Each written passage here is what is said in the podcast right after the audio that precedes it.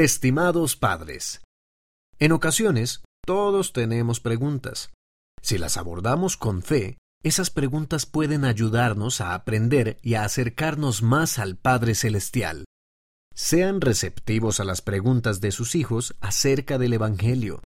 Enséñenles la manera de orar para pedir respuestas y después buscarlas en lugares apropiados ayúdenlos a confiar en que el Padre Celestial responderá en su propio tiempo y a su propia manera.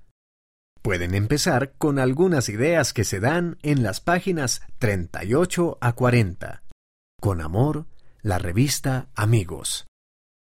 Consejo de lectura. Antes de leer un relato, lean el título y miren las ilustraciones con sus hijos. Hablen con ellos acerca de cuál podría ser el tema del relato.